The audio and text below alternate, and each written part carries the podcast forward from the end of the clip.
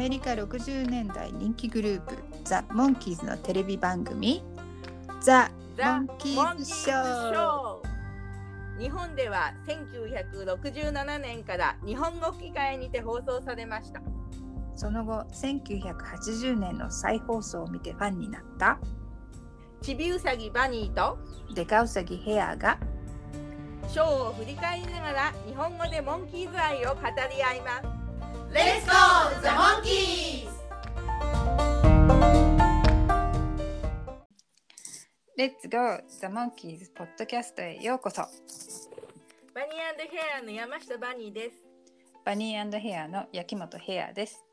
よろしくお願いします。よろしくお願いします。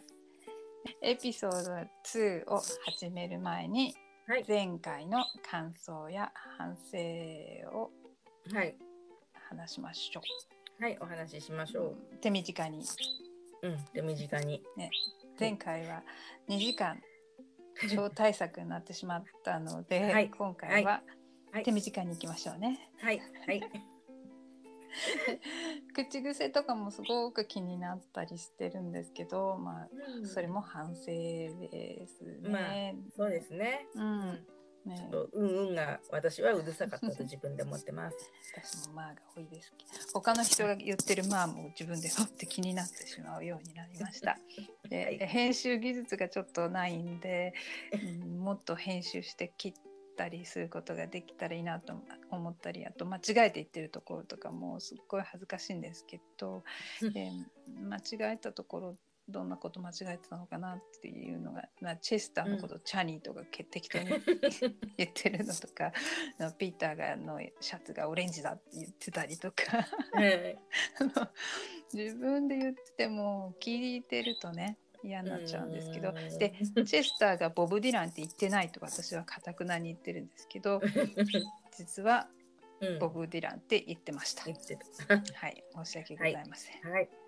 で私は、うんあの親分夫人の声優さんについて、うん結構くどくど説明したんですけどその方のお名前言ってませんでしたね。ねはい言ってなかったんだね。うんうんはい津田真理子さんっていう方真理子さん。はい。ねありがとうございます。調べてくれて。はいね。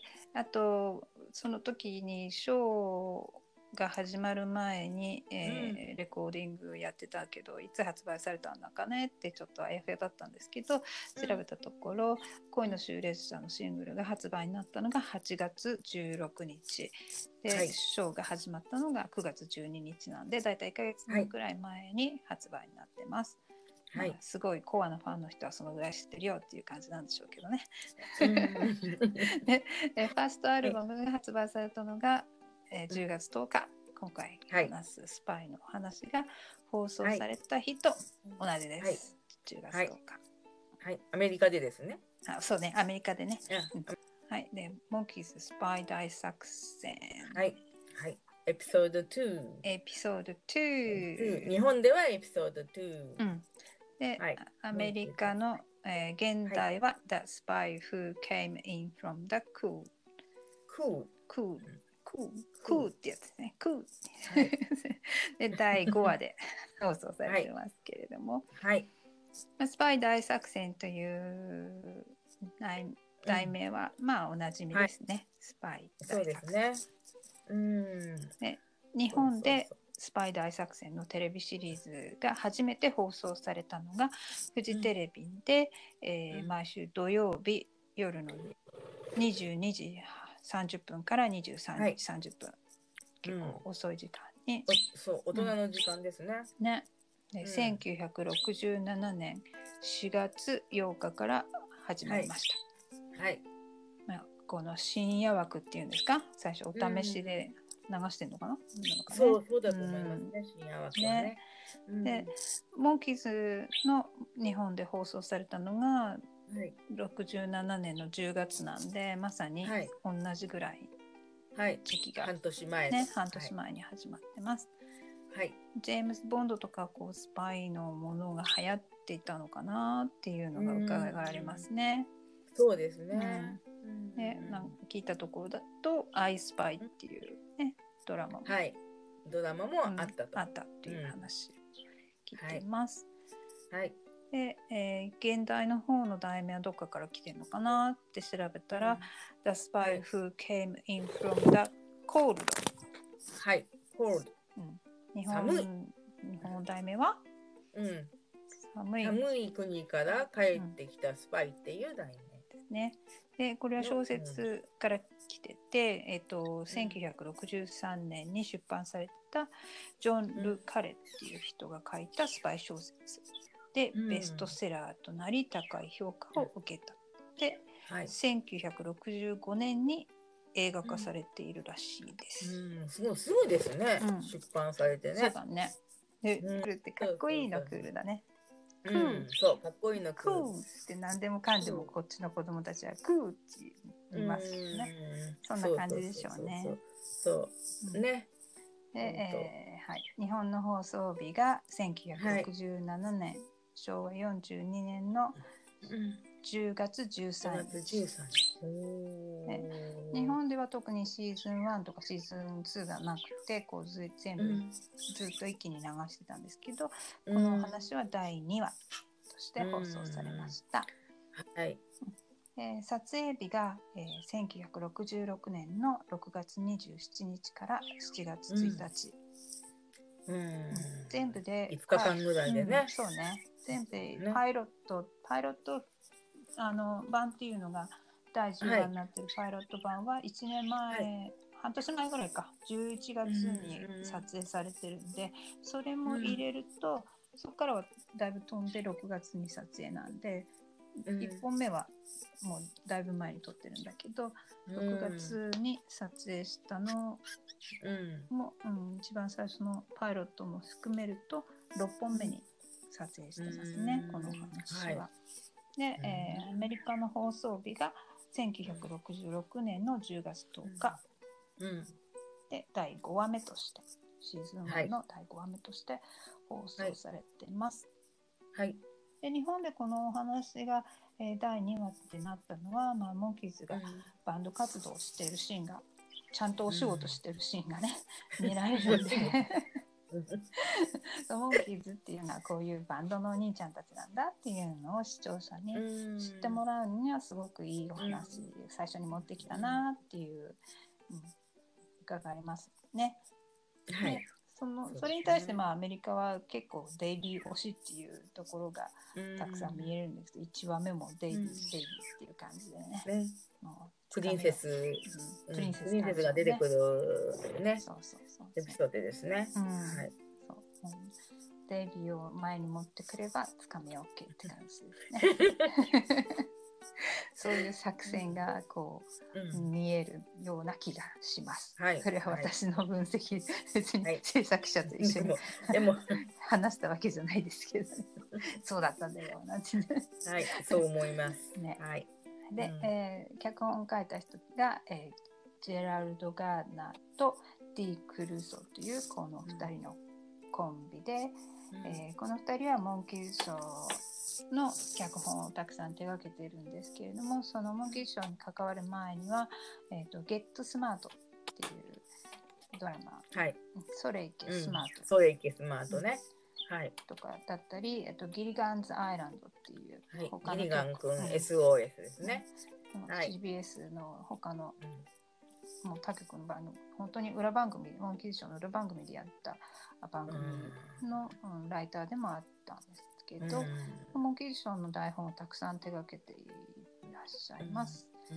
というのもなんかゼルチ情報なんですけれどももう一人台本書く人の名前がこうクレジットに上がってるんですけどその人が大体メインで台本を書いてこの2人はライティングディレクターっていう形でこのうん。仕上げの作業を見直したりして、うんする作業をやってるんでこの2人の名前がクレジットに乗っかってくるんですけれども、まあ、このはこのスパイの話は2人だけで書いているのでその第三者の,、あの元を書いてる人っていうのは出てこないらしいですよね。うん。そういうなんか仕組みがあるらしい。面白い仕組みですね。うん。でそうですね。演出の方がロバート・ラフェルソうん。ン、ね。ボブです。ボボボ バートバート・シュナイダーさんのはい。相方ですね。はい。えー、なレイバートプロダクション？そうね、うん。モンはい。キーズを生み出した生みの親っていうんですか、このはい二人二人から生まれておぎゃーって生まれて。きた、その、えーロバート・ラフェルソンボブ・ラフェルソンさんが演出をしていて、さっきのガードナーとクルソーコンビのライティングチームと一緒に組んで、えーもう一つドクターストップっていうモンキーズのお話も手掛けています。はい。そうね。モンキーズショーってもともとある番組や映画のパロディが多いのかなうっていうん話だったんだけど。そうですね。ううんん。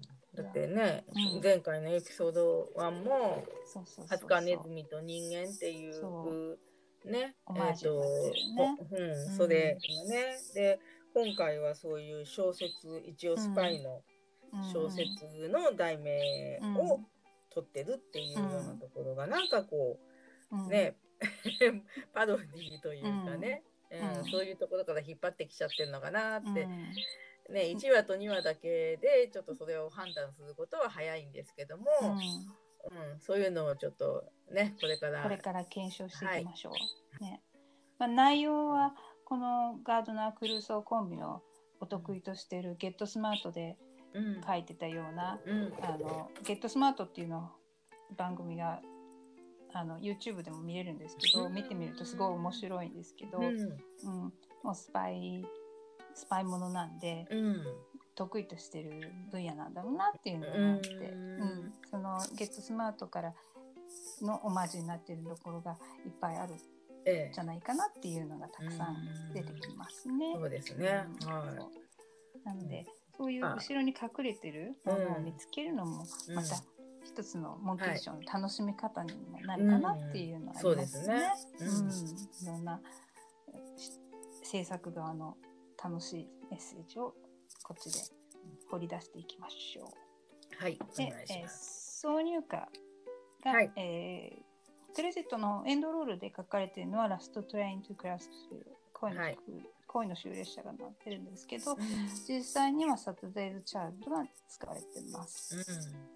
でまあねもしかしたら、うん使おうかなと思ってたかわかんないですけど、でえー I'm not your stepping stone と A kind of girl like life ですね。はい。最高の彼女。彼女。はいクレジットには載ってないんですけど、All the King's Horses も入ってます。入ってますね。ね。ね。もういつレコードが出るのかと私はとても 楽しみにしてたんですけど、あの、うんリバイバルでこの曲を聴いた時に。ね。だけどやっぱりずーっと出ないで Missing Links の時に初めてうん、聴いたという感じですね。その時はやったって感じだった？うん、もうあ入ってたやったーってへー。思って。そうそう、うん。でまさかでもマイクの曲だとは思わなかったけれども、あ、本当にやっぱり？うん私もそう思わなかった。そうびっくりした。えマイク？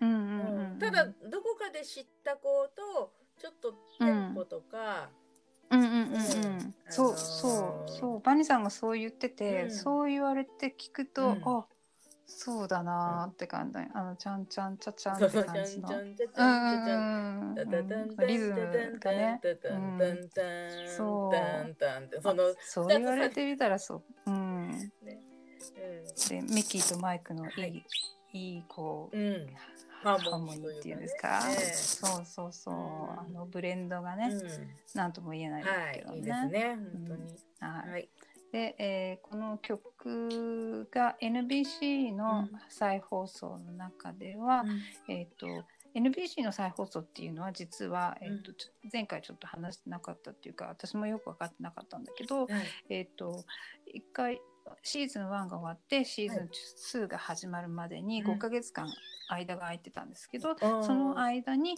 えー、とシーズン1で流してたのがうん。32話あるんだけど、その中から「よりすぐり」を16話再放送してたことがあるんですよね。その期間があってその時の再放送をした時には、えー、と1曲入れ替えて、えーその時に売り出してるうん。アルバムの中からとかの曲を挿入歌として入れてるっていうことが多いんで。うん。うん、で NBC の再放送、うん、完璧だよね、うん、よく考えられたプロモーションだなと思うけど、そう。NBC の再放送が1967年の、えー6月19日。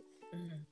66年の10月に放送されてはい。6月にまた再放送されてるのね、だから途中から見た子供たちとかは最初の方の放送を見逃しちゃったんだけど、また再放送してくれてうん。よかったって感じそうですよね。た。と思いますけど、うん。でその時は、えーサタデー・チャイルドのところがランディ・スカウスギットにうん変えら、変えはて放送されてます。うん。ね。ね。ね。えーその後にとはい。うん、うん。その後にごめんなさいね、えーうん。CBS と ABC の再放送があるんですけどうん。それは NBC の放送が全部終わってシーズン2も終わった後に、うん。えー、と土曜日の午後に、えー毎週土曜日の午後に、えー放再放送再再放送みたいなのがされてたんですね。ああそうですね。へーその時は、えー、とサタデー・チャールドがうん。ランディスカウスギとなったところが、うん。オール・アローン・イン・ダークうん。になってました。ね。というそうそうそう。ランディスカウスギットっていうと、やっぱりあの、えっ、と、ヘッドクォーターズに収められてた曲ですけど、うん。ね、えーヘッドクォーターズの発売が1967年の5月22日だったということで、ねちょう、ど。6月一ヶ月前。15日にね、うんうんうん。あの再放送したのに、うん。それが載ってるというのは、ランディスカウスキットが載ってるっていうのは、おお、うん新しいアルバムから一曲だっていう、そうそういう感じですね。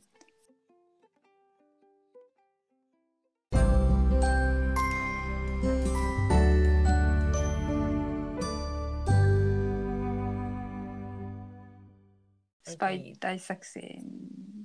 はい。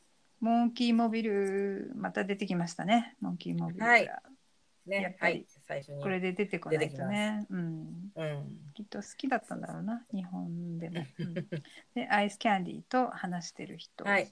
で、れはい冷凍人間と話してるんだろうっていうのがちょっと憎い翻訳だなと思ったのね。おお、どういうところが？冷凍人間とどこにも出てこない。冷凍人間。あの人はアイスキャンディーが話こう話し返してくれるかかな？みたいな感じなんだけど。冷凍人あ間。ー憎いなあ、うん。もうねそういう そういうなんかいい翻訳が本当にたくさんあって、もううん。こっちはうわあいすごいなって とろとろけますっていうかね。そんなこと。をとろけるとろける翻訳 なんでそういうこと思いつくかなっていうね。うん、まあ確かにそうよね。うん。頭良くなきゃ出てこないよね。できない、できない。語語彙力。日本語日本語うの,、ん。あのうん。ストストックっていうの？引き出しがたくさんない,、ない限り出てこないでしょ、どんなに英語を理解してても、日本語の引き出しがない人はうん。訳せないわけですよ。そういうのはすごいなって思うのね。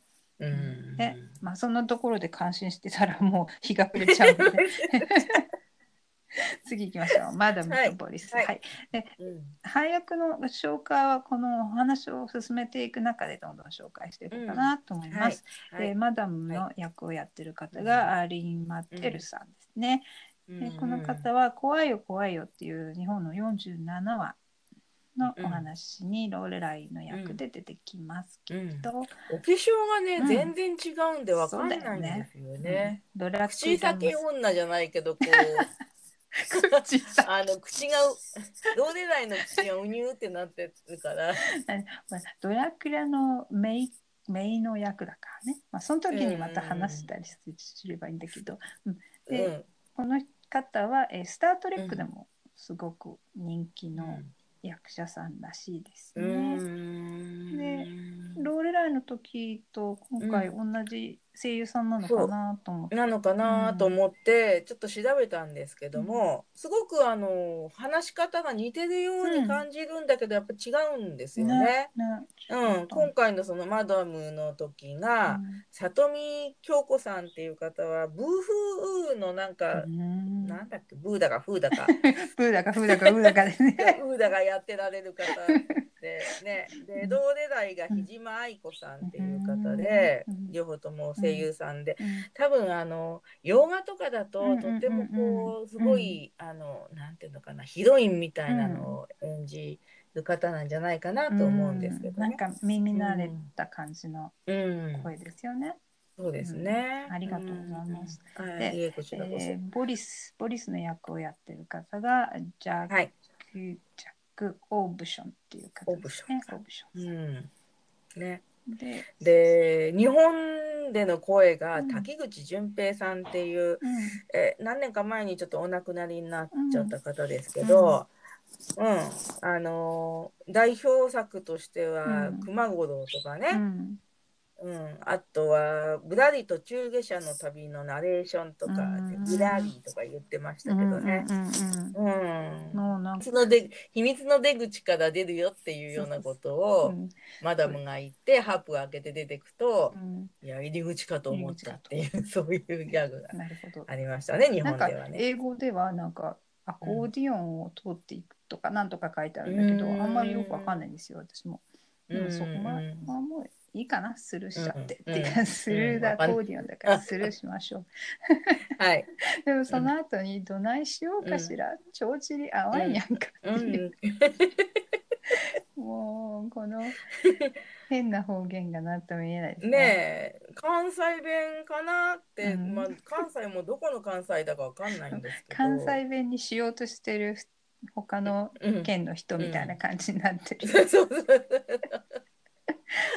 けったいな関西弁ってやつ、こういうこういうキャラ設定が面白いですよね前回は丁寧に話すああ悪役の話し方こうキャラクター作りみたいなのが演出家の腕の見せ所ですかね。そうそうそうち小さい小さな男が、マラカス買いに来るって言っててそうそうそうそれでデイビーが先来ちゃうんですよねそうでこれを言ってる方が、えーうえー、とビリー・カーティスさんっていう方ですね。うん。うん。そうそうかの有なんか名な「うん、オズの魔法使いうん」に出てたら、出てたんですね。ちっちゃいおじさんね。そうちっちゃいちっちゃい方、うん。だってあモンキーズではあのシーンしか出てこないほんとちょこっとしか出てこない。でうん、出てこないのになんか結構そのうん説明がね、うん。ちゃんとキャリアがあったりとか、うん。そうそうそう。バニーさんが。アメリカのアメリカの白木実とか言って。私たちは。アメリカ版白木。喜んでましたけ喜どぶね。うん。荒井海マラカス町でもすごく重大な役ですよね。赤いそうですね。そうさ赤いマラカスちょうだいって言ったらもっと小さいおじさんだったって言った。で帳尻が合わないって言ってボディスが悩むという。この方がなあゼルツ情報ですけれども、後の、あマイクのエレファントパーツのはい。エピソードクにルージングうんってクルージングっていう曲ね。ね曲の中うのん2分47秒のところにうん、ベンチにそうそうそうそう。おばちゃんの人形が座ってるはい。シーンの後ろでうん。後ろに立ってる。その立ってるというれはあまり小さく見えないよね。ベンチの後ろにもう立ってるあんまり小さく見えい。ない見えない。でも またあのうんカメラのじゃあ撮り方が一生懸命小さく映してたのかしら？よくわかんあ、そうだね。うん、ねうん、わかんないけどだってカウンターが結構小さそうだったでしょ？本当ちっちゃかった。うん、その マイクのあの、うんエレファントパーツの時に映ってうるん時は、本当に白木実風の。ちょっとシワが増えたね。そうそうそうそうそうそう。う わ白木実になってるってしちゃんと仕上がってるって感じ。言ってた通りにって。うん、ルーシーモーナーって歌ですね。はい。そうそうですね。でそこはでい「レッド・マラカス」ってあの英語あ版の方ではすごく舌を巻いて「マラカス」巻き巻き舌の英語。はい。そう。それをうん話題にしてるポッドキャストとかでうんも話題にしてる、レレッドマラカス私は言えないわ。とかって言ってそのレッドマラカスについてお話しすると、ん。私たちのあの、ね、えー助けてくださってる。はい。赤いマラカス団の名前の由来がここに来てるわけですね。そうそうう。ん。そう。なんだっけ？うん。元はっていうとどっかのあこの集まりではい。集まるときに、うん、集まる時に私が初めて、うん。あのその皆さんのうん。集まりに参加させていただく時に、うん。何か目印を持ってるっていうことで、うん。で赤いマラカスをうん。あのちゃんと持っててくれたんです赤いマラカス。ご自分でお作りになって。えーそうなんだ。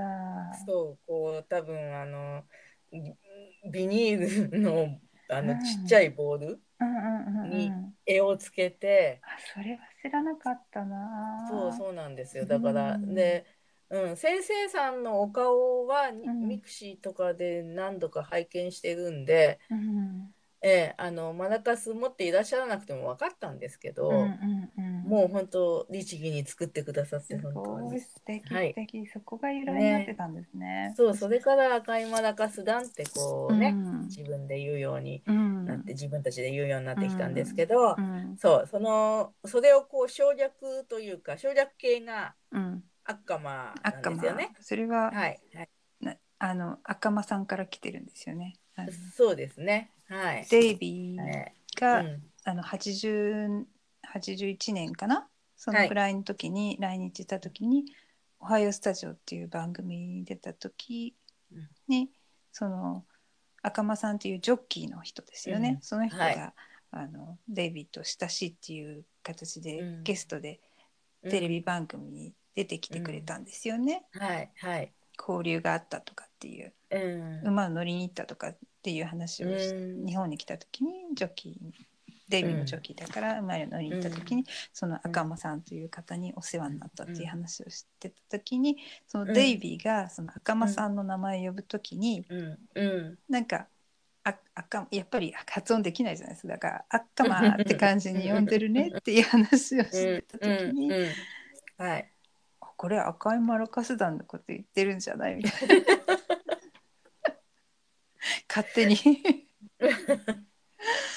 それは、はい。うんうん。じゃあ赤間って呼ぶことにしようみたいに勝手に私たちがつけて、うんはい。そんな感じですね。ね、うんうんうん。そのデイビーの言ってる口口口癖じゃないけど言い,、うんうん言い方、言い方。うんはい。を真似してね赤間になってます。はい。ででモンキーズのテーマがのテーマがじゃーんと流れて。で、はい。その後、うん最高な彼女を演奏しているモンキーズ、はい。お仕事してる。はい。がのシーンが出てきますね。ねでそこに、えーとマダブとボディスが、うんえーマイクロフィルムをうん、奪いにっていう取り返しに来るというそ。はい。でこの、えー最高の彼女の演奏シーンのところの話をしてる地情報ですけどはい。このお話の撮影が始まる本当2日前ぐらいにこの最高の彼女、うん。カール・ガワイクラブの、うんえー、とバッキングトラックっていうの歌詞をなし,、なしで、演奏ね演奏の部分だけの録音をしてるんですよね。はいで。マイクがプロデュースしたんですけどうん。でねこの撮影の時はまだ歌詞が入っていない状態の録音をしてたトラックに合わせて、こう。うんなんていうの？演じてる演奏してるかのようにうん演奏しあの演じてるんですよね。うんうん。わかる？ね。私が自分が何言ってるか分からない。まだだからあのなんていうのかな。まあ若いから頭に残ってるんでしょうけども。うん。うん、あのバッキングトラックカラオケを取っただけで、うんまだ歌は吹き込んでそうないんですよ、ね。そうそうそうだかねら、その状態で、うん。歌をちゃんともう自分たちのレパートリーのように慣れた感じで歌ってるような演ね技をしていると。そうコーラスなんかもわーって歌ってる感じ、本当にもうこの曲何回もやってますよみたいな感じで、はい。うん。すごいな。すごいな。ね。え、うん。役者だよね。うん、役者、うん本当に。うん。そう。だから、うん、そういうやっぱ話ね聞くとね。ね、うん。余計にうん、尊敬しちゃうよね。そうそう、そういう才能があるんだなってことと、まあ、年も若かったんでしょうしね。そうそうそうそうそう。ん、まあ、頑張ってる、う。これから売り出すんだって頑張ってるようなところもあるしね。うん。うん。リストマダムが入ってきて、これぞヒッピー族模範的スタイル似合うねっていうナレーションが入って巨編さんね巨編さんのね。はい。うん。これもなかなか憎い。憎い翻訳だなと思って、うんそこに書いてあるテロップは「They've got to be kidding」って書いてあるんですよね。うん。直訳するともう冗談冗談言ってみたいな冗談だろうんみたいな感じの意味なんだけど、うん。そこに「なんか似合うね」ってこう肯定的にねうん。優し優しい日本人。い日本人。でその後も続々と憎い翻訳が睡眠薬なら証明書を持って薬局へ行く、これはドラッグストアってうん、いう薬局ではあのフィルムの現像を出すことができたのね。あーはいそれはいでフィルムを出せって言った時にあフィルムの現像は薬局に持ってってっていうことを 言ってるんだけど、うん。ええ。そんないきなり薬局とかっていうわけにいかないから多分薬局の部分を残して、うん。そこにつながるお話を睡眠薬とかって持ってきたのかなっていうなんかねなるほどなっていうところが見える。まあそんなところはいいんですけどね。うんででもでもでもうん。貴重それは、そう、ううんんなんで睡眠薬が出てくるのかなってね。と、うん、思う多少思っちゃうところもあるけど、だからうん。フィルムとドラッグストアがかかってるんだけど、うん。とその関わりがねドラッグストアに、あでも今日本はどうなの？日本は現像とかだっては現像みんなはドラッグストアじゃやってくれないね。やってくれないでしょ、うん。うん。だからつながらないからね、うんフィルムとドラッグストアがそこをつなげるには何かしら持ってこなきゃなかった、うん、うんそうですね。仕方がなかったんだろうね、うん、で、その後、えーマイクがうん、ハニービアを紹介するんだそうそうそうそう。ね。あ、そう、ピーター泣いちゃった後ね、そうそうそうそう、ピーター泣いちゃう。でなんでこんな可愛い子なくすんだよって言って、言った後に、そう。あのーマイクが起点を聞かせて、そうはい。そうそう。そう、そのハニーとマイクが。紹介してる場面のところの、につい。て、またゼルツ情報ですけど、マイクは The Troubadour っていうあのうん。バーがあったでしょ？あのアはい。メリカの有名な、うん。きなんかライブ、うん。ライブハウスみたいなところがあって、うんうん。そこで演奏してたことがあってモンキーズ前に、はいはい。うんでその時に演奏する人たちの MC みたいなこともやってた、こう紹介するようなこともやってたっていう情報なんですよね。だから、ね、多彩だ、うん。そうそうそう。これはすごく自然な感じで紹介しているのはうん。もう役作りでも何でも今までやってたことだったんだろうなっていう話をしてました。はい。で、えーいよいよバニーアンバニーヘアのはい。名前のはい。元となっている。元のあった、ううん。んハニーベア。うんハニーとベアを紹介しますっていうところですね。うんね。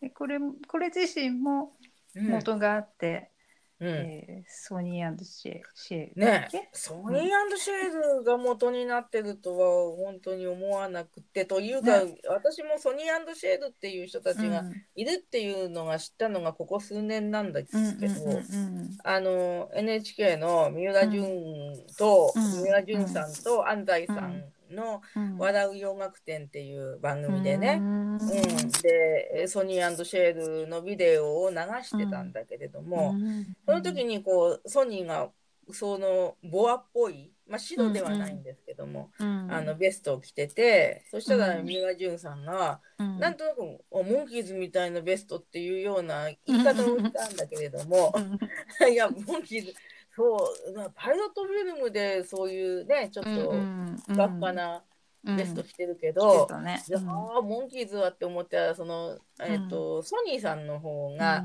あのちょっと金髪っぽい髪質で、それでおかっぱみたいな頭してたから、うん。なんかピーターを思い出して言ったんじゃないかなっていうそういう感じだったんですけどね。うんそのね三浦淳さんがこのば何？そ、うんこのお話ハニーベアを 指してたとしたらすごいコアだよね。モンキーズのスパイ大作戦に出てくるハニーベアみたいだって言ってくれたらすごいよね。すごい。すごいもうおおって思っちゃうよね。み誰にも 言えないだろうけど三浦さんは。そそうい三浦たくて淳さんはだからモンキーズは みんなで本当に同じところに住んでるんだと思ってたよ。騙されてたなって言ってましたからあんまり知識はないとう思う。ん、まあ見てたんだろうけどね。うんうん。でもそこまで言ってくれてたら嬉しかったけどね。うんうん。私たちのバニーヘアの名前はハニーベアから来てて、ハニーベアのえ H と B をひっくり返した、うん。うんうんうん感じの音綴りが一緒じゃないけど、うんバニーバニーをハニーをバニーにして、ベアをヘアにしたっていうだけの,、うんあのひねり方なんですけど、うんうん、ででももそれでも大したもんだと思います、私は。今今パッと思いついたけど H と B を入れ替えるってどっかで聞いたことない？H, H 君と B, H 君と君ですね。B ですね。あこれから出てきますね。これから出てきる。すごいね、それは。つながってるつね。ながってるね。面白いね。でそこまで行きましょう。はい。では次に そういうわけで。はい。で、えー場面が変わるその次にうん場面が変わるんですけど、場面が変わるときにギターの形がこう出てくる。わかりね、ます？ダカダカダカダンみたいな。そうそうそうその時にこう赤とか緑とかいろんなね、色の時があるそのそのギターの形が出てくるバットマンとかもそういうだよね。うん。多分ねああ、はいはいはいうんはああいう感じがいいですね。うん60年代のい。そうそうそう。ね。出る時と出ない時があるんだよね。そうそうそう。うんこれから検証していきましょはい、そうですう。ね。では次は CIS のはいヘチーフとハニーウェルさんが出てきます。はい。ね、えっ、とヘ、ヘッドクォーターズって書いてあったんですよね。あそうそうそうそう CIS 本部のこと。そう本部、うん、うん。そう。ヘッドクォーターズってそういう本部の。そういう意味なんですね。うんうん。うん。あた頭頭うん。四分割、あ。頭四分割って言ってもダメ。そういう意味なの。直訳すぎるだろう、頭四分割は、うん。ごめんなさいね。ここは本部だよってナレーションが入ります、はい。で、はい。えーチーフの役の方がブース・コールマンっていううん。方ですね、うんで、えーあんまり情報なかったんですけどギリガン、うんうんあギリガン君 SOS の、うんうんうんドラマにも出演したことがあるみたいです。うんで次の、えーその手し手下じゃないやうん部下ね。部下手下じゃない 部下のハニーウェル君の役をやってるのははい。ドン・ペニーさんですね。はい。はい。いい味出してます。いい味ですね。で声優さんが、はい。声優さんが、えー、キンキンです。キンキン相相川金也さんです。ねいいうん、声、聞いたらもうすぐわかるね。すぐわかる。るね。もうキンキンだなっていう感じです、ねうん日本人ならすぐわかる。うんうんはい。でえーこの方ハニーウェル役のドンさんはモンキーズショーの前には、えっ、と、The Weakest Ship in the Army っていう番組があって、はい。えー同じ NBC の番組なんだけどうん。65年から66年までちょうどうん。モンキーズが始まるちょっと前までやってた番組で、うん。日本大が、えっと南太平洋ボロボロ戦。ボロ戦作戦。あので映画は調べられたんだけど、うん。日本ではそのドラマはやってなかったああみたいで。なるほどなるほど。ううん。ん、本当まあシーズンとかで終わっちゃったのかな。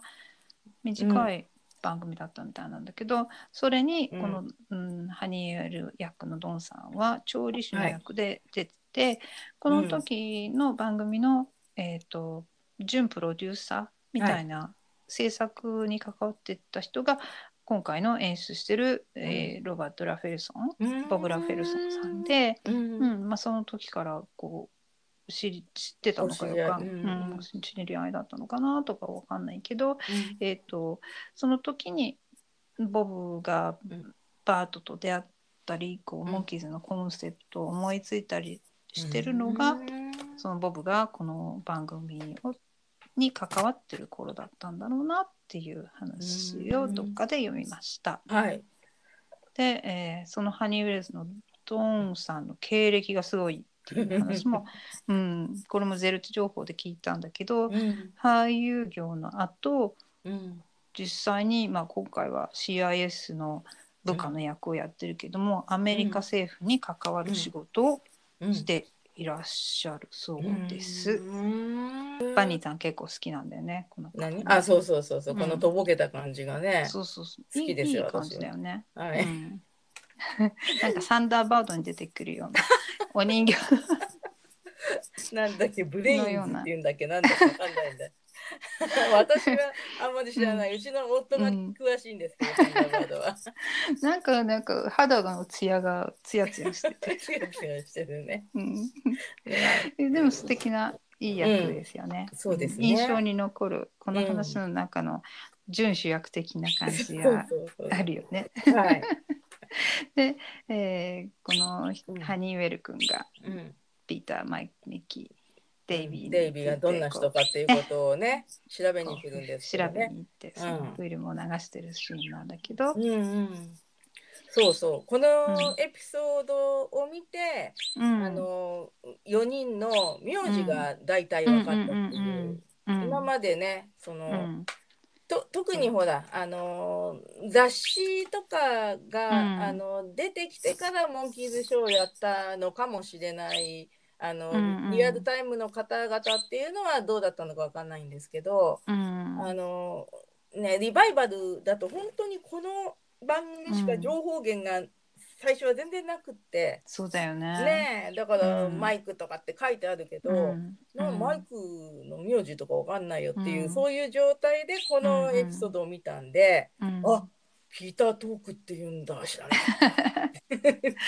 であとその時にミッキーの名字をドレンツじゃなくって、うんうんうん、ドーレンみたいな感じで。ドーレン、うんうん、だから聞こえない。聞こえなかったの、本当に。ドレそうそうそうそう。ドレンツさんっていう名前が。うん。だから私はもうなんか一回聞いてミッキーの名字はどうで、かと思ってたうんうんうんうん。ら、そしたらその後のエピソードとかいろんなところでうんうん。ドレンツっていうのが使われるようになったんで、あ本当はドレンツなんだって分かったんですけど、メトロポリタンプーリングっていううん。英語訳でね。で英語訳の英語の台本をを見つけたんですよ。はい。で、えー、と英語誰でもアクセスできるはい。英語のすべての台本うん。が、えーサンシャインファクトリーにありました。す。ごい。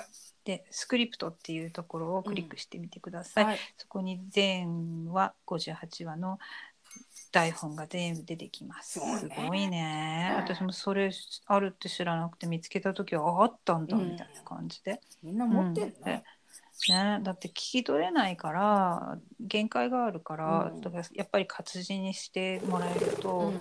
分かりやすいですよね。まあそうね。確かにね。うん、はっきり何言ってるか分かるし、うん。でそれでここもなんて英語版で何て言ってるのかなと思って、何回も聞いてみるよりもここのサンシャインファクトリーに行ったらうん。パッと活字で出てきたんで、うん。ああメトロポリタンプーリングって言ってるんだ、うん。プーリングサービスっていうのね、うん。プーリングってアンケートみたいなものなんだけど、はいはい。うん、こう統計を取る会社うんみたいな感じですよね。そういう話をしているんですね。もうこの辺のあのやり取りはもうに日本語翻訳の人すごいってもうところが出てきますね。はい。難しいんですよね。うん。そのままそうでしょう日ね。わ本語にかんないけど。訳すにはっていうのが、そういう上がり上がりすぎて調子っ外れなっていう。よくこういう言葉が出てくるなって感じ。調子どうですか？上がってますかって聞かれるんですそうね。上がってますか。上がってますかと思って聞かないよね聞かないけどね。ねでその後のピーターの返しが上がりすぎて調子パー調子っ外れそうこの辺もうん全く違うことを言ってるんだけど、うんもうデモデモンストレーションっていうのがなんだけどデモデモに対しての質問が結構政治的になっちゃうからかなとかも思うんだけど、もうそれに対してピーターの返しが、うんあの掃除機を買う時はデモンストレーションあデモンストレーションっていうの？実演販売のことをうん言お言わんとしてるっていうことだけは感じ取ってください。うーん。demonstrations. There you go. The only way to sell a vacuum cleaner. う んであそっか次の、うん、そうそうそうそう。はい。で次のマイクのインタビューのところも、うん僕は甘党とかっていうところも、うんまあパーティーっていうのが党いろんななんとか党社会党とかそういう、はいはい。うん、共和党とかうんそういうのの共和党自由党党にかけてるうん。役ですねうん。この辺はもうすごいなっていうしかないところですね。でミッキーのところに行きましょう。はいはいミッキーはなぜかお家の中にいるのにカメラが中から映してるんですけど そしてうんボリスの写真を見せるんだけど、うんボリスの爪が映っ、まあ、手が映ってないのにもかかわらず、うんここのところにタコができてるんだよっていうそう、話。靴屋だね。っていうやつです靴やだね。もう断定しますね。そこがいいんだけど、その後に出てくるでっかいパネル。はい。これがね、ねえ、いいなあ。あうんれは欲しかったよ、本当に。ねねバニさんがあのあ、このポッドキャストの、うん。あカバーアートにこのはいミッキー、うん、ミッキーのあのもしゃもしゃの絵を描いたんですけど、あのうんやっぱりねあの本当に大きい写真が本当、うん頭から離れず、すごい、う。んで顔のところだけあの、うん。その写真をどっかから撮ってきて、あのうん。描いてで頭だけ、あのちょっとかパーマかけてる方のうんうんうん。髪の毛すごいね、その髪型を変えることができる。絵の中でうん。自由自在っていうのが上手すごいテクニックだなと思いますね。りがとうございます。で次。はいデイビーのスワニー川ではいすね。ね。スワニーリバーってやつですね。そうそうそう。All together now なんだけど。All そう together そう now そうなそんな歌英語でねスワニーが歌う機会なんてないんですけど、そううんうんうんうんうんうん。All the world sad そうねあれがもうブロードウェイスターっぽいところがいいですよね。みんなで歌うんですま M のとこがまになるんですね。まあになるの。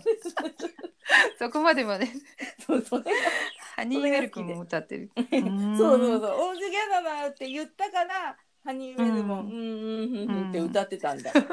今、今気がついて、今っていうか、最近気がつきました、そのギャグは。ね、ドクターストップの時は、えっ、と日本の声優の、うん、高橋源太郎さんが歌ってるんでね。ねてて。今回は、うん。もうデイビーのそそうのままの。そうそう。これはもうデイビーが歌わないと。歌わないと、うんねスワニー川はちょっと気になってスナスワニー川を検索してたら、ええ。えー実はフロリダ州の州歌あーに指定されてるそうで、うん。あれフロリダってって思ったら、うん。やっぱりデイビーがね、うん。あの大間さんを連れて、フロリダ行ったりビータウン行ったり、行ってねデイビーが余生を送られたところだなとか、おーそこのフロリダ州の州歌なんだ。とかって思ってちょっとジーンとしたりとか、そうだね。でそ。れ検索、うん、検索した時に上がってきた中に、うん。あのちょっとて徹子な私は、はい。おって目が止まったの。はい あの日本の駅のうん。到着前のチャイム、はい。うん。近鉄特急大和八木駅っていう駅の到着前のチャイムがツアニ川でしたね。うん。ね、あのね。到着前とか、あとうん。ドアが閉まる前とかね。そうそうそうそう。あのチャイムがうん「てんてんてんてんてんてん」そう。それがはい。なぜだ？それそれであチャイムチャイムとかってうん考えてたら、そういえば Daydream Believer がチャイムになってる駅どっかにあって前にみんなでどっ行きたいねなんて話してたよねなんて思って、うん。で調べてみた。どこだったっけなって調べてみた。あそれはねあの東武伊勢崎線のうん。館林駅、ああ、このメロディーになってたよなとかって思って、あそれでそう。そう、うん。そしたら他にも増えてて デイドリームがあの、うん。せ接接近メ,、メロディーっていうの、うん。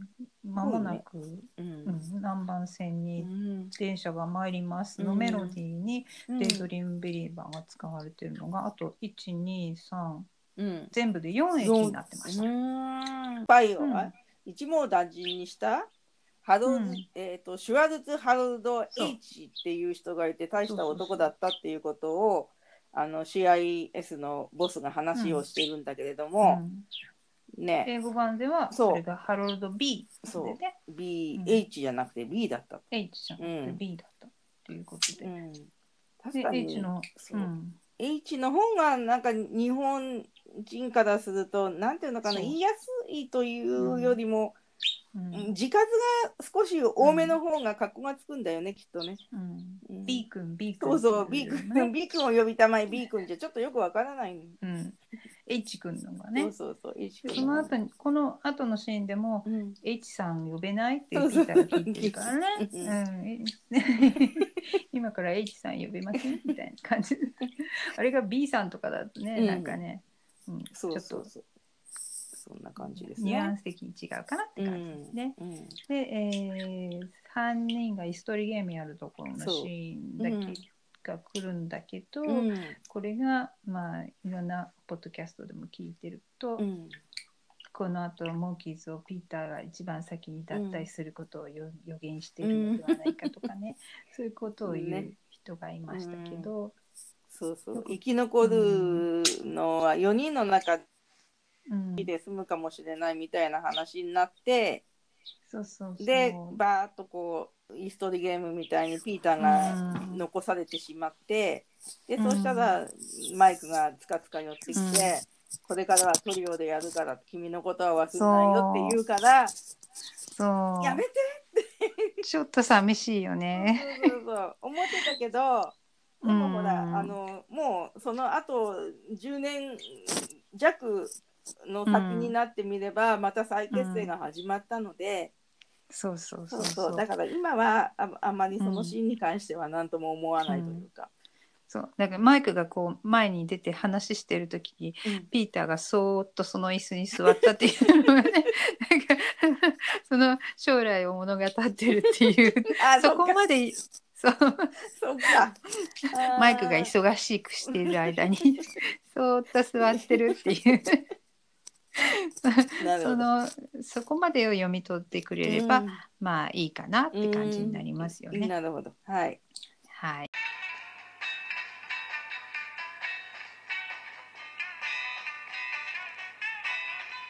わかんないけど。一輪車を4人のお家で乗り回す。ね、乗りいいな、あの補助輪付きの一輪車。えーマテルって作ったとかってどっかで言ってたな。マテル、玩具屋さん、はいはいはいはいはい。うん。おもちゃ屋さんをマテルが作ったって、ん。マイクかな、うん。すごく乗りにくいっていう話をどっかで言ってたな。まあまあ、そりゃね。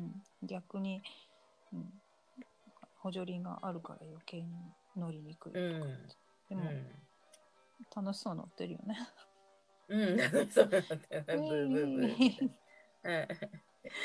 でん。ミッキー、ミッキーがすごい真面目な顔してるんだけど、マイクと話す時だけなんかすごい可愛い笑顔を見せるんですけど、それがいいですね。そのヒヒってこう、はにかんだようなミッキーの可愛いんですけど。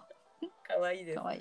でミッキーがスパイ指導の、えーっとう役もうゲットスマートにもこの、こういうシーンがあるんですけど、まあ、多分、うん、007とかにもこういうシーンあると思うんだけど、うん。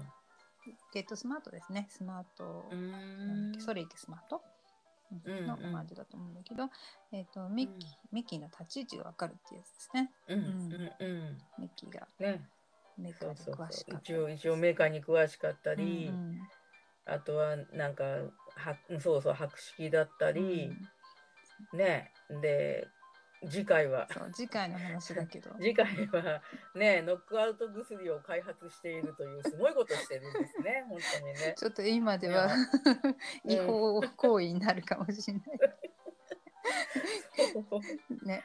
あね頭が頭がいい。あのとぼけてるけど、うんあの頭がいいようなキャラクターというか、うんうんうんうん。うん。そういう感じをそのキャラキャラ設定をしてるんだろうなっていうのがあるよね。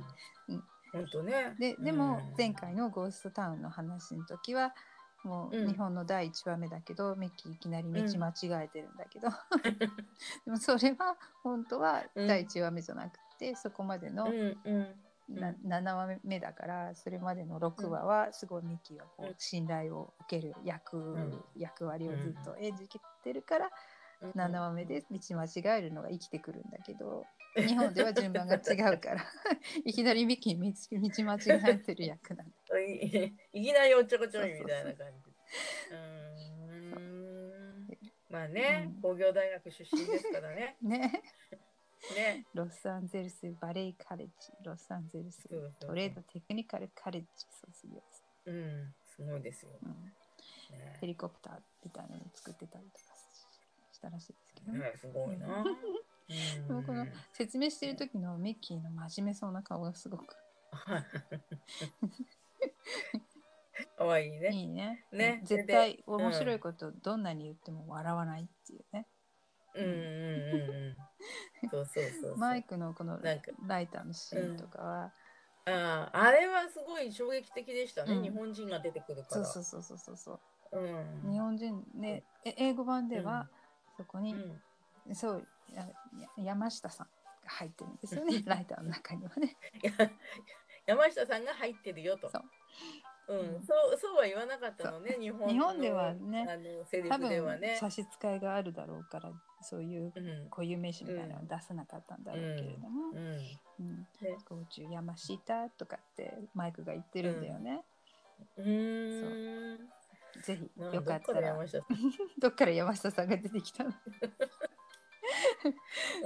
英語版をね。ぜひ聞いてみてください。そうですね。でそういうことがあって、うん。あのこのえっ、と今回のポッドキャストの一番最初にも 山下バニーね。山下バニーですっていうようなお話を。バニーさんはちっちゃいバニーさんなんで、あだからだからライターに入ってる山下さんで、ライターに入。私はででもでっかやけい、どしちゃって。そう、やけどしちゃってる設定でね、ねそうライターの中のちょっとや背中をやけどした山下さんの娘さんがバニーさんという設定になってます。私あそうですか。わかりまし 私 その次に出てくる、えっとはい空手の先生のやあ焼き本先生ですね。た。ね、焼き本っていう名字。なかなかいないですよねなかなかないんですけどね。うんうん。そう、うん、でもまあいたのかなそういう人がね。わかんないけどね。ね間違い何かと間違えちゃったのかね、うんわかんないけどねう。んはいで俳優さんがそういたのかもしれない。でミッキーが何回も「サンキュー焼き元」とかってずっと言ってるんですよ。英語版では。そうなんだ。あのあー。チョップチョップで空手チョップではい棒を切るたびに「サンキュー焼き元」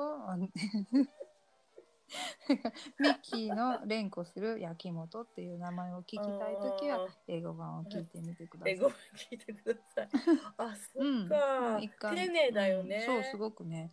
変なことやられてんのに。どんなにこうひどいことされてもミッキーは丁寧に、ありがとうございます、ありがとうございますって言ってね、うん。ちゃんと切り返してるっていう。その焼本先生の役をやってる方を紹介すると、えーリーはい。リー・コリマっていう役者さんで、えーとこの方は地獄の地獄に落ちろの回でまたうん。あの、うん。モンキー辞書に出てきてくれています。うん。はい。フンの役ですね。フンの役。うん。えっ、とミッキーと変な言葉でそうそうそう。その時もミッキーと絡むんだね。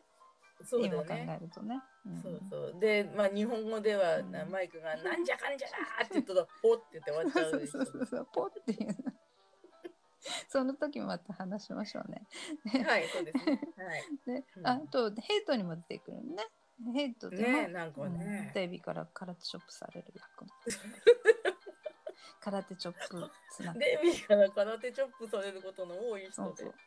で、うん。この方はホノルルの出身の方だったそうですけれども、うん。はい。でえーさっき言ってた「ゲットスマートっていう、えーうん番組にも出演してたことがあるらしいですね。うん。その時の脚本を書いてる人も同じガードナーとクルーソーコンビだったっていうことも、あ調べて分かりました。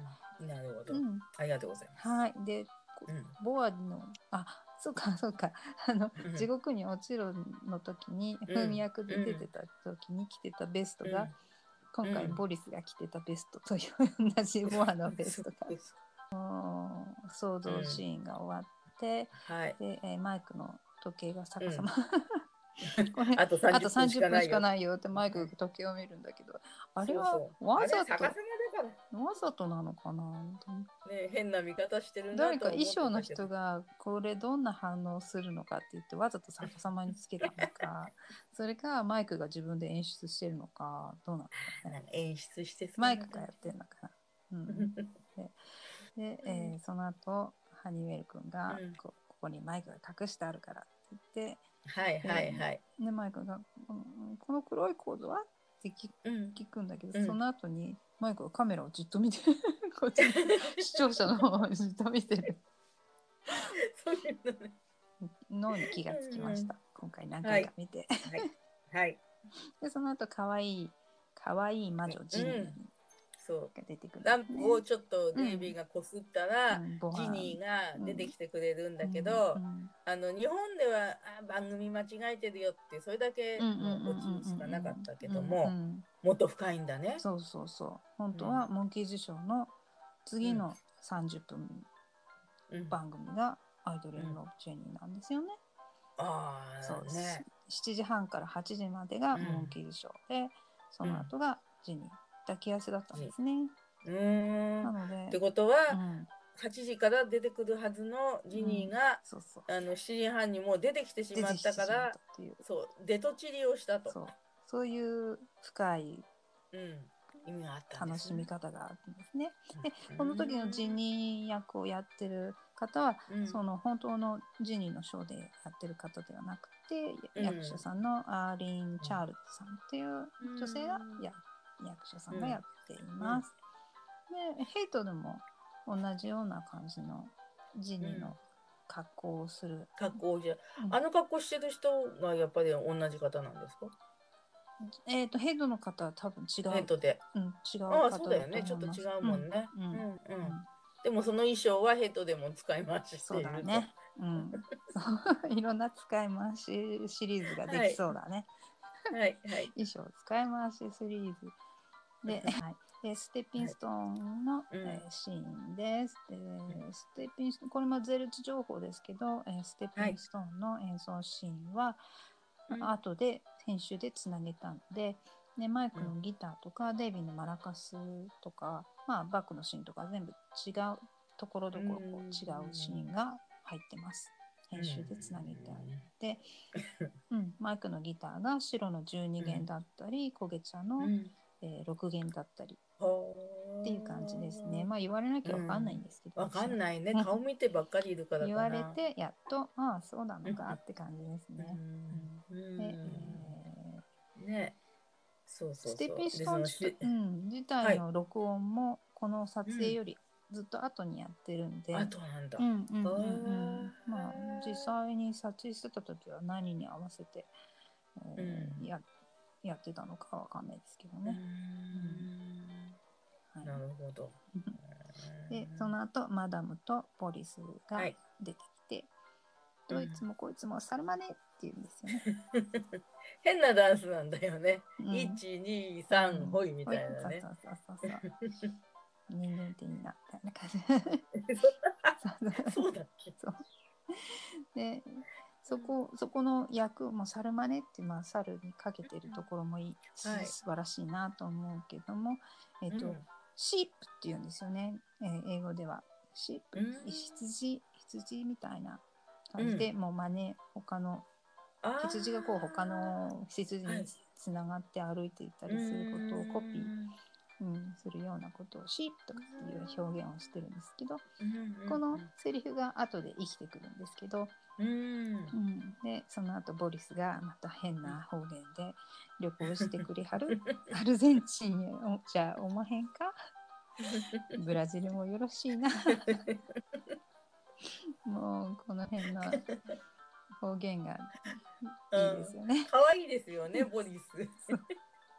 この体でかいけど。そうこの方言を使うことによってすごいこの可愛さを出してるっていうのがあるかな。そうそうそうそうそうんんんうんって。こうでスパイ自白の録音シーン、はいこうデイビーが頑張ってるんですけど、はいはいえー、とお金を数えるシーンがあるんですけどそこで、はいはいはい。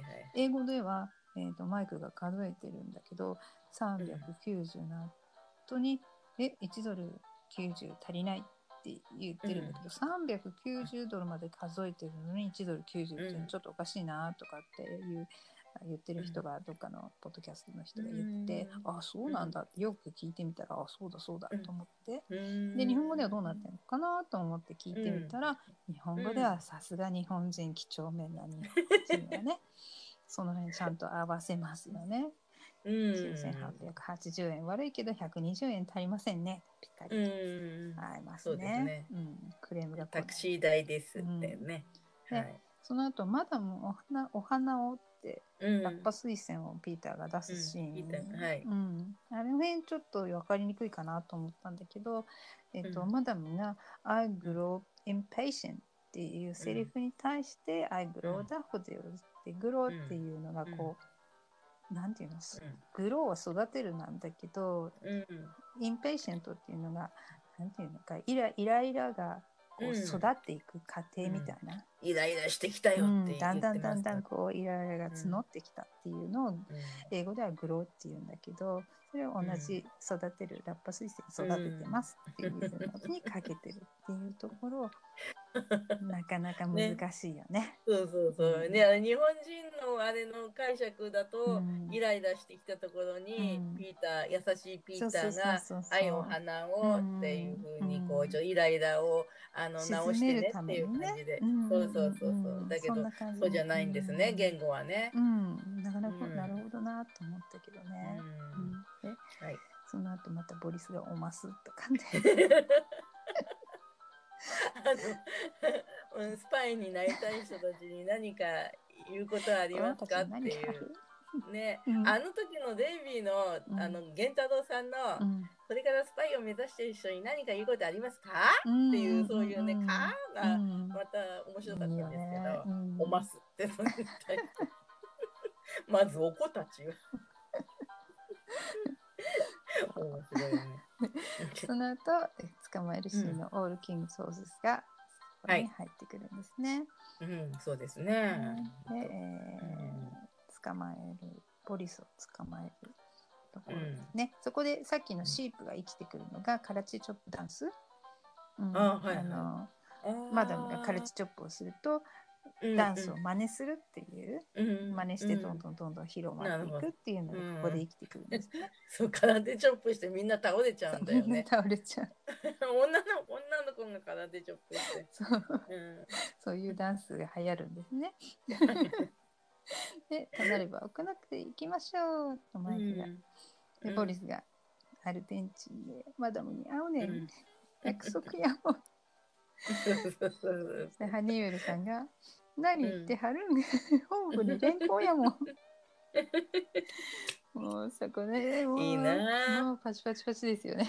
うん、本当にあのあのシーンはいいです、うん本当。うんベストシーンですね。キンキンやってくれますって感じ。うん、キンキンやってくの本当に。本部に連行やもんってそこで。そうそうそう。今までだってそういう言葉遣いしてなかったのにね。もうハニーウェル君ラブになるよね。そうそうそうそうそうそうそう。もうスワニーリバー歌ってるああたりからもうなんか、ね、こう流されやすい性格なんだ。流されやすいしねう。ん、うん、もういいね。もうハニーウェル万歳。で、はいえーその後、えーマダムがうん中国でマイクロフィルム公開っていう、うんまあ英語版では、中国って言ってるんだけど日本版では。特にうん。雇われた国。雇われた国ってぼかしてますね。で字幕でもチャイナって出てくるし、あの毛沢東さんの、写真が飾ってあるしだからもそう中国なのは見え見えなんだけど、やっぱりそれを口に出して言っちゃうとまたいろいろあるんでしょうね。そうなんだろうね。めんどくさいことがね。うんねだな。なんかいいまだに中国とうん。アメリカは仲が悪い。うんうんうんうん。そうい今なんか新鮮な話題ですよね。なんか逆に 一周回ってって感じで、はい、一周回ってって感じですね。で、うん。えー次がそのフィルムを流している時に、サタデーチャールド、もしくはランディスカースギット、もしくはうんオールアイノーインザダークですようね。ん、ではい。そのフィルムの中になぜかボリスが捕まえるシーンが そう収まだね。ってるっていうのがね、収まってんのね。変だよね不。思議な、はい うん、不思議なフィルム不で。思議なフィルムで。で、うん。その時にマイクとハニーウェルが変なダンスをしてる。変なダンスしてる。なんかこんなこう手取っちゃってこうで足をボリスの上に乗っけて、乗せたまま。こうちょっと その時の揺シーン、いううん、その時のシーンに、で、うんピーターとデイビーが激しいダンスをしてるのを見ました。はいはい。なんかはい。なんかあのモンキーダンスみたいなこそううそれこそお尻がうん出ちゃってるようなピー。ターの動きがやたら激しくてそっちになんか目を取られてしまってて あのバニーさんが「ハニーウェルとマイクがダンス変なんだよね」って言われた時に「うんえどこどこ?」って何回か見直して。ああそうそそう。うそうね。ねうん。デイビーがなんか馬に乗ってるような格好とかしてたり。ああそうね。うん。楽しんでるような。楽しんでるっていうかね。で。このフィルムの中に出てくる中でも、あの街の中をパジャマ姿で、はいはい。はい。ベッドデイビーがベッドに入ってて、それを押して、うん。はしうん。あの歩いうん。練り回ってるっていう感じの、うん。あれが実はこのモンキーズショーの宣伝うん。の NBC のこううん。旗をつけて、あのベッドをしてるっていうので、うんゼルチとかではこれはうん。宣伝にうんこう街の中をうん。やって歩いたんじゃないかって言ってうん。そこで話してましたね。うんなるだってもうね、うん。放送前でしょうから、誰もねやってこないよね。うんうん。ななんなんだろうって感じですよね。誰も知らないから、うん。だから街の人の反応も全然無関心だし、うん。あの時のパジャマがこの次に話すお化け退治の時に出てくるパジャマと同じなんですよね。だからあそれを撮ったのが、うん最初の頃だったんでその時に撮影したんじゃないかなっていうのがあったりとか。ーうん。で、えーそうですね。うん、カーストウェイカーストウェイの噴水を飛び越えるシーン、これすごく好きなシーンなんだけど、あの水があのプールみたいに溜まってるところをうん、ひらっと、開はい。くと飛び越えるシーンがあって、そこの場所はうん。丘の上にちょっと町から離れた丘の上にあって、うん。今はその噴水は壊されてなくなってるんですけど、うん。そこは今カースタウェイっていう名前のレストランになってるんですよね。あでも昔からそのレストランだったみたいですね。あそっかそっか。そうそう。レストランのところに噴水があったのか。そうでそうそうそう、でレストランも建て替えちゃって、うん。うんうんうんだけど一応レストランの名前は残ったまんまになってる。うん、そう。っていう感そのじですね。周りの景色をはい。ね、こう丘から見下ろすような景色があるところうん。ですごく開けたところで、うん。そこで行った時に私たちも同じような、飛ん飛んでみましたけど全然全然ひらりじゃなかったですけどね。たはい。飛んだ写真を撮ってきて。で、はい。えー最後にギターのケースでマシンガンのようになってる、うん。これがそうそう。うん。パデイビーがかっこいいんですよ。出方が。最後3人がバーって出てきてその真ん中に後から1テンポ遅れてデイビーが出てくるっていうところがねなんかすごくかっこいい。一押し感がありますもんね。一応しかないですね。さあさあ、はい。どんじりに控えしはって感じうん。でね。本当本当本当。そうね。あれがなんだっけ？マフィアのうん。T シャツ、あうんはい。赤い赤い T シャツの写真に載ったけど、そうですね。ね。モンキーマフィアの T シャツのうん。モデルになったうん。のがあの紛争してる時だと思うんですけど。でね。パこれはパイロットの、パイロットさっきも言ってた、半年前ぐらいの11月に撮影したパイロットフィルムの時に、うん。レコードショップのところの、うん。えー、とシシーンですよね。そこはい。で撮ってるうん。クリップですね、それをここに持って使ってます、そうですねう。ん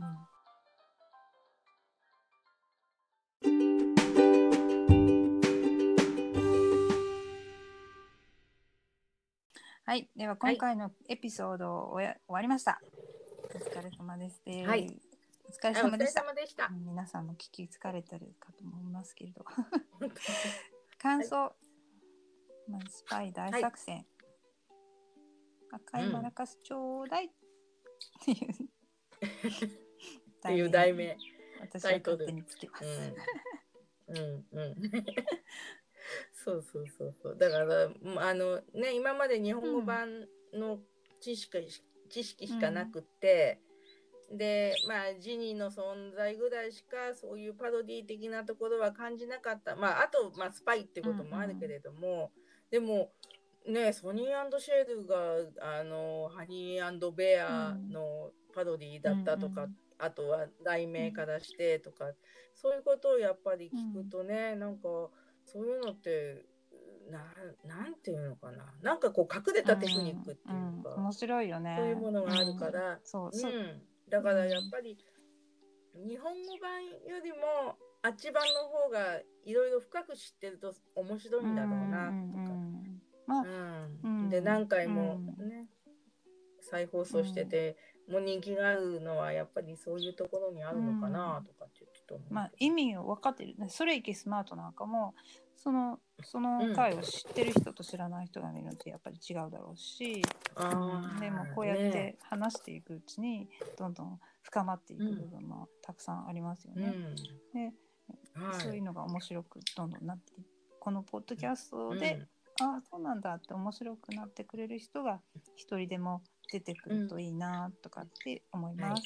そうですね。で、えーまあ、はい。王道のギャグが詰まってるっていうのも毎回前回あのバニーさんが言ってたんですけど、それをすごいギャグがいっぱい詰まってるなっていうのはありますよね。うん。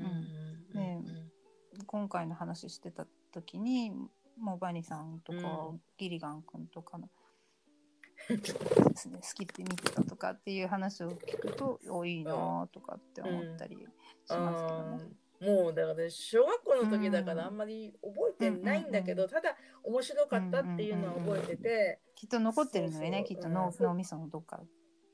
そう脳みその中にうん本当に、なんか見てたなってこんな感じの見てたなって。うん。私は漫画とかばっかりしか見てなかったからね。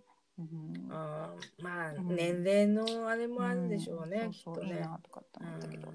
でそうそうだね。パロディっていう部分がたくさん出てきて面白いなって、あとボリスの変な方言とか、そういうのでこう笑い合えるっていうのは日本語じゃないとできないじゃないですか、英語英語版しか知らない人にはできないじゃないですか。うんうんうん。で日本の題名を考えたりとか、そういう楽しみ方は私たち特有かなって、うん日本語版を聞いてた人たちににしか楽しめない楽しみ方もあるなっていうのはありますね。うんはい。思いでは次回のお知らせです。はい次回エピソード3さんですね。お化け退治。で、はい。私が勝手に題名つけえっ、と遺産を守れっていう、題名だったんですけど、そうだよね。うん。遺産シリーズが。そう、ん。私はね、そう、私はね、なんてつけたか忘れちゃったんだけど、あの、モンキーズショーの中に遺産が出てくるのは2そうつあってるんですよね。大きく分けるとね。で、次回のお化け退治と、あとは、えっ、と、なんだっけ、あれは。ーえっ、と、うんうんうん。ピー。ター。そうそうピーターが監督やってプロデュースしたやつですよね。うんあれも遺産がなんとかでお金稼がなきゃいけない。うんだからなんかね、多分後者の方がうん もうめんどくさくなってきて、題名つけたの遺産だ遺産っていうのをね、とっても愛な。